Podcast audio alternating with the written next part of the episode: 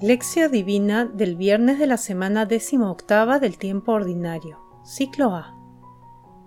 El que quiera venir conmigo, que se niegue a sí mismo, que cargue con su cruz y me siga. Mateo 16, versículo 24. Oración inicial. Santo Espíritu de Dios, amor del Padre y del Hijo, ilumínanos con tus dones para que podamos comprender los tesoros de la sabiduría que Jesús nos quiere revelar en este día.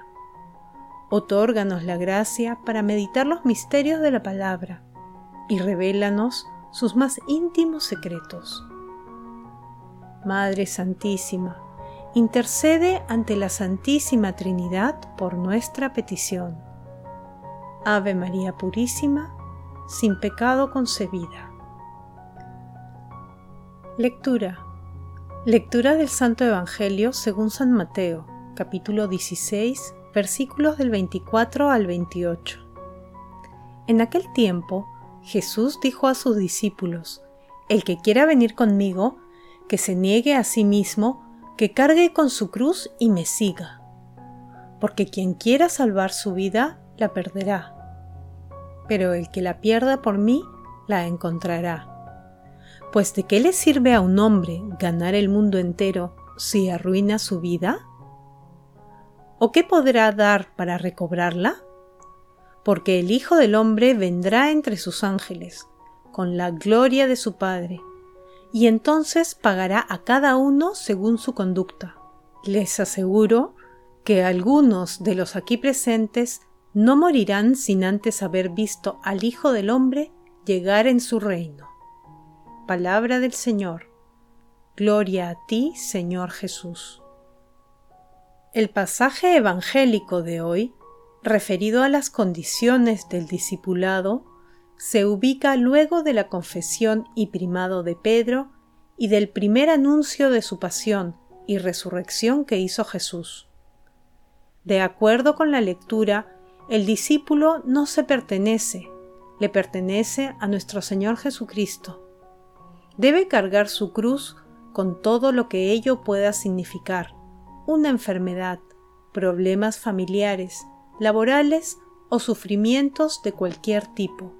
Aún en medio de todas las dificultades, el discípulo debe anunciar y testimoniar con valentía el Evangelio, sin ninguna alianza que no sea con nuestro Señor. Es la radicalidad del seguimiento. Finalmente, en el texto, Jesús señala a los presentes que algunos de ellos no probarán la muerte sin antes haber visto al Hijo del Hombre llegar en su reino.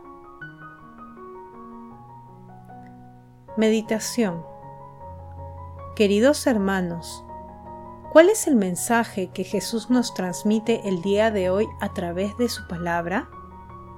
Tengamos presente que los discípulos de Jesús lo dejaron todo y lo siguieron. Iban detrás de él, compartiendo todas las experiencias propias de la misión de nuestro Señor Jesucristo. Conforme iba pasando el tiempo, este seguimiento físico iba convirtiéndose en un seguimiento espiritual que transformó sus vidas, aun cuando en los momentos cercanos a la pasión de nuestro Señor Jesucristo muchos de ellos lo abandonaron. El seguimiento a Jesús, a pesar de la fragilidad humana, debe ser radical.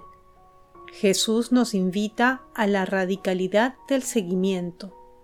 El que quiera seguirlo debe cargar con su cruz. Negarse a sí mismo significa renunciar a ser el centro de uno mismo colocando en ese lugar a nuestro Señor Jesucristo. Cargar con la cruz significa seguir a Jesús en medio de las dificultades que se pueden presentar, recordando que Él cargó con el madero y murió crucificado en la cruz. En ese sentido, cargar la cruz y seguir a Jesús es una decisión de ganancia plena. Y nuestro Señor Jesucristo recompensará a cada uno según su conducta. Hermanos, meditando el pasaje evangélico de hoy, respondamos, ¿cómo es mi seguimiento a Jesús? ¿Cargo con mi cruz cotidiana en mi seguimiento a Jesús? Que las respuestas a estas preguntas nos ayuden a purificar nuestro seguimiento cristiano. Jesús nos ama. Oración. Amado Jesús, Hijo de Dios vivo, concédenos a través del Espíritu Santo la fortaleza para seguirte en medio de las dificultades que se nos presentan día a día y de las oposiciones del mundo a tu amor. Llena nuestras almas de paz y de alegría en medio de las tribulaciones. Amado Jesús, tú que generaste las más hermosas respuestas de seguimiento de tus discípulos, despierta las vocaciones de seguimiento radical que están especialmente en los jóvenes. Amado Jesús, te pedimos por el Santo Padre, los obispos, sacerdotes, diáconos, consagrados y consagradas, para que te sigan siempre a pesar de las fatigas y contrariedades que se presentan en sus ministerios. Santísima Trinidad, te pedimos por los dirigentes políticos, para que busquen la justicia y no intereses individuales o partidarios.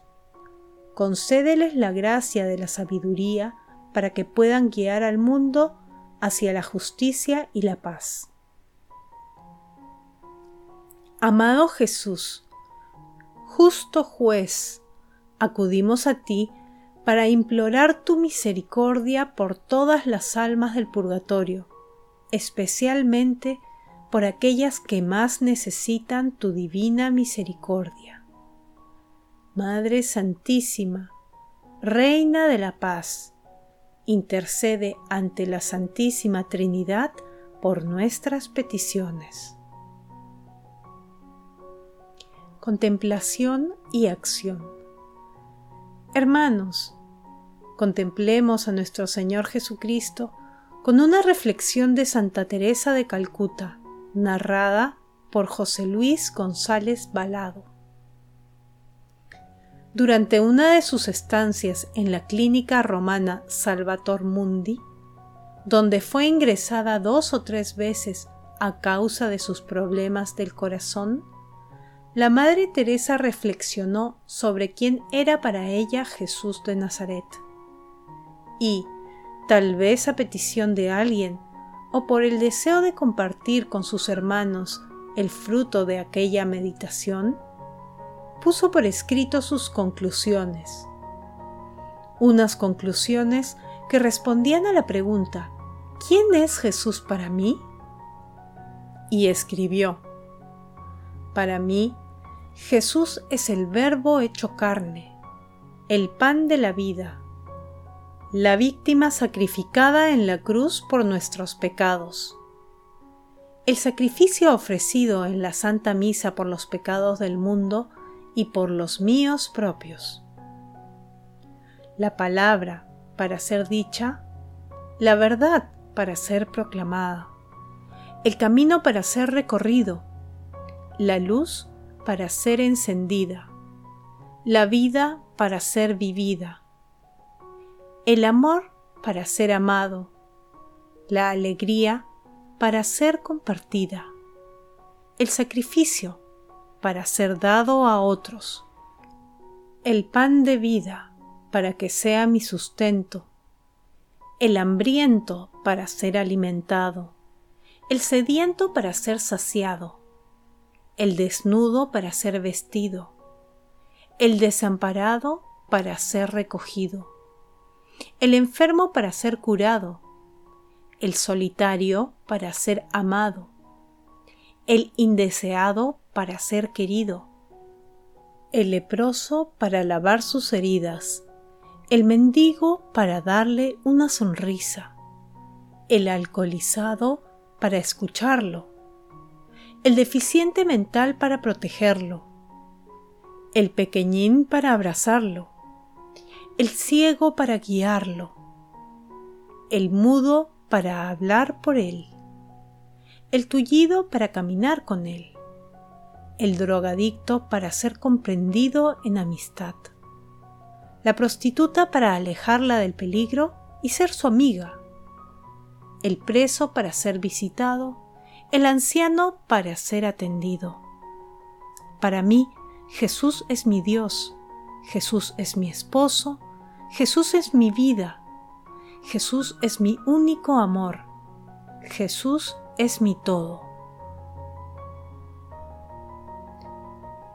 Queridos hermanos, oremos el día de hoy para que la Santísima Trinidad purifique nuestro seguimiento cristiano. Comprometámonos a seguir a nuestro Señor Jesucristo cargando nuestra cruz y realizando obras de misericordia en medio de las dificultades que se nos presentan y enfrentando con valentía las ideologías de muerte que el mundo propone. Hagámoslo sin quejas, sin rebeldías, sin iras, comprendiendo el amor de Dios a las demás personas, recordando que cualquier sufrimiento que se nos presente es una fuente de gracias divinas. Mantengámonos vigilantes para no caer en las tentaciones que nos propone el mundo. Glorifiquemos a la Santísima Trinidad con nuestras vidas. Oración final. Gracias, Señor Jesús, por tu palabra de vida eterna. Que el Espíritu Santo nos ilumine para que tu palabra penetre a lo más profundo de nuestras almas y se convierta en acción. Dios glorioso, escucha nuestra oración. Bendito seas por los siglos de los siglos. Madre Santísima, intercede ante la Santísima Trinidad por nuestra petición. Amén.